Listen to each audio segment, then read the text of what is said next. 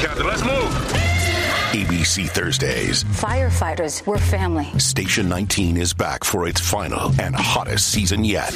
The subject has explosive chemicals. With fiery romances. You're the love of my life. And Andy is finally in charge. I'm gonna be the best damn captain the station has ever seen.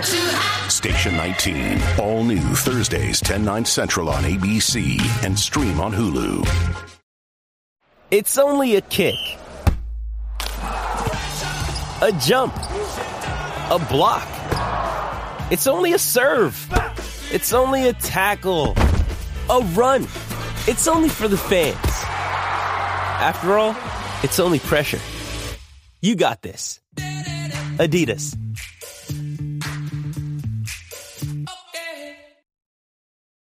Does Monday at the office feel like a storm? Not with Microsoft Copilot. That feeling when Copilot gets everyone up to speed instantly? It's sunny again. When Copilot simplifies complex data so your teams can act, that sun's shining on a beach. And when Copilot uncovers hidden insights, you're on that beach with your people and you find buried treasure. That's Microsoft Copilot. Learn more at Microsoft.com/slash AI for all.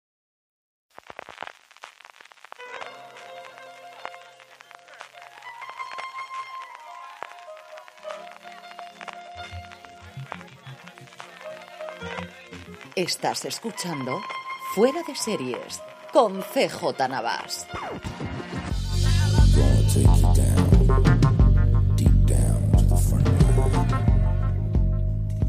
Bienvenidos a Streaming, el programa diario de Fuera de Series en el que un servidor CJ Navas te trae las principales noticias, trailers, estrenos y muchas cosas más del mundo de las series de televisión.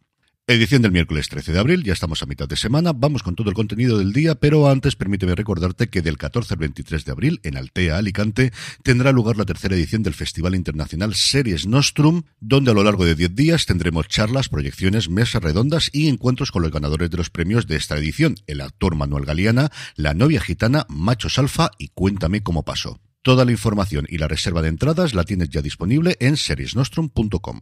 Arrancamos como siempre con nuevos proyectos. Lee Child, el autor de Jack Reacher, va a tener también adaptación de su novela Ten en la televisión.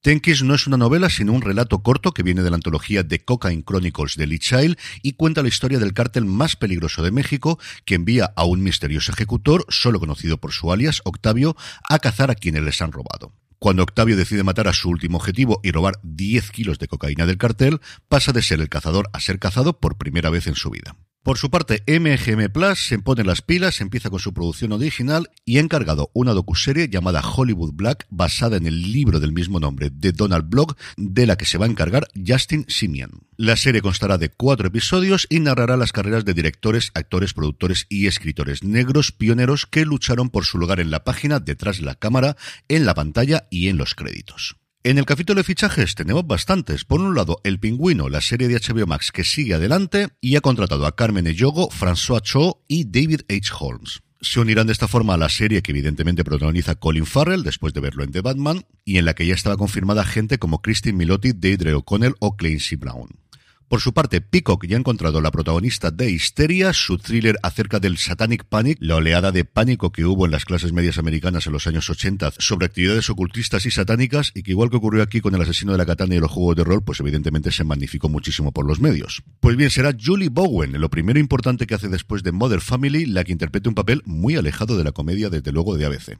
Y el último fichaje es para la temporada número 12 de American Horror Story. Ya sabíamos que iba a estar Emma Roberts. Bien, pues ahora se ha unido Kim Kardashian.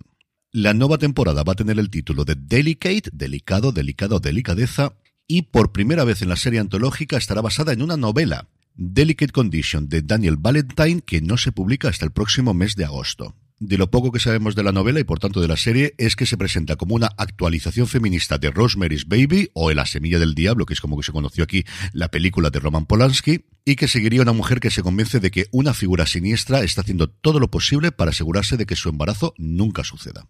En cuanto a fechas de estreno, pues no, no tenemos fecha de estreno, pero sí tenemos la noticia por parte de HBO Max de que ya ha comenzado la producción de la segunda temporada de La Casa del Dragón, ha comenzado en los estudios Lionsgate del Reino Unido, y a partir de ahora, pues contando los meses hasta que llegue la segunda temporada. Y en noticias de industria, aunque el foco evidentemente está centrado en lo que vaya a comentar y presentar en el día de hoy Warner Media Discovery, de lo que daremos cumplida cuenta mañana, tenemos dos cositas interesantes. Por un lado, Dick Wolf, del que os hablaba ayer por la renovación de todas sus series en la NBC, pues bien, ha ampliado su contrato global con Universal Television por dos años más. No ha trascendido las cifras, pero el contrato anterior que se firmó en 2020 tenía nueve dígitos, como le gusta decir los americanos, es decir, por encima de 100 millones de dólares solo para trabajar para ellos. Luego ya va su salario y va lo que tiene que pagar por producir las series y lo que quiera, pero por hacer series para ellos 100 millones de dólares. El contrato terminaba en 2025, con este acuerdo se amplía a 2027 y Dick Wolf, que es desde luego uno de los reyes midas de Hollywood. Y por otro lado, YouTube ha dado a conocer el precio del Sunday Ticket, el paquete de los partidos del domingo por la noche de la Liga Profesional de Fútbol Americano que compraron este año por unos 2.000 millones de dólares y para que os hagáis una idea de lo que cuesta la broma para ver 17 jornadas, que son las que tienen el fútbol americano en Estados Unidos. Lo más barato es si ya eres suscriptor de YouTube TV, cuyo precio mínimo en Estados Unidos ha pasado recientemente de 65 dólares al mes a 73 dólares. Pues bien, aquí son 349 dólares por temporada y si la compras anticipadamente te descuentan 100 dólares. Y si no estás suscrito a YouTube TV, la broma sale por 449 si solamente quieres ver los partidos o 489 si además quieres disponer de la Red Zone, que es la retransmisión simultánea de todos los partidos, centrándose en eso, en la Red Zone, que es las últimas 20 yardas antes de que se llegue a anotar un touchdown. En el apartado de vídeos y trailers, Sylvester Stallone vuelve a Paramount. No, no tenemos todavía, desgraciadamente, la segunda temporada de Tulsa King, pero sí la de su reality.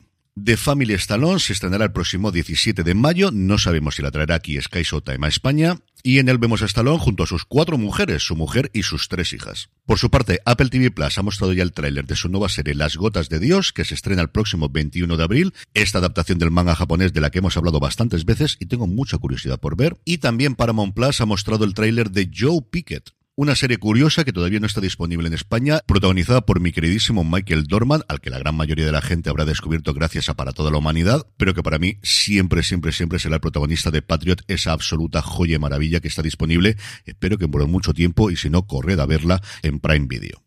En el apartado de estrenos solo tenemos uno y es la segunda temporada de La suegra que te parió en Netflix y terminamos como siempre con la buena noticia del día y es una nueva plataforma a la que os podéis suscribir llamada Thunderflix, que es una plataforma de vídeos y conciertos de heavy metal. La plataforma ha sido creada por Samuel Dweck, el fundador y director del festival Hola México. Está disponible en la web, tiene aplicaciones para todos los dispositivos móviles, y como os comento, tiene documentales, vídeos, conciertos fundamentalmente. En este lugar además están haciendo una labor de recuperar muchos conciertos que en su momento se publicaron DVD y cuyo máster se han perdido y están actualizándolos a alta definición frame a frame, que es un trabajo desde luego encomiable. Dweck dice que necesita 5.000 suscriptores para que la plataforma sea rentable y le ha lanzado un precio, como no, de 6,66 dólares al mes o 66,60 si pagáis el año completo. Bueno, pues una suscripción a 5.000 ya os digo yo que ya la tienen. Y con esto, e invitándoos una vez más que os paséis por seriesnostrum.com, veáis la programación y si podéis os vengáis al TEA este fin de semana, me despido por hoy, gracias por escucharme, volvemos mañana y recordad, tened muchísimo cuidado y fuera.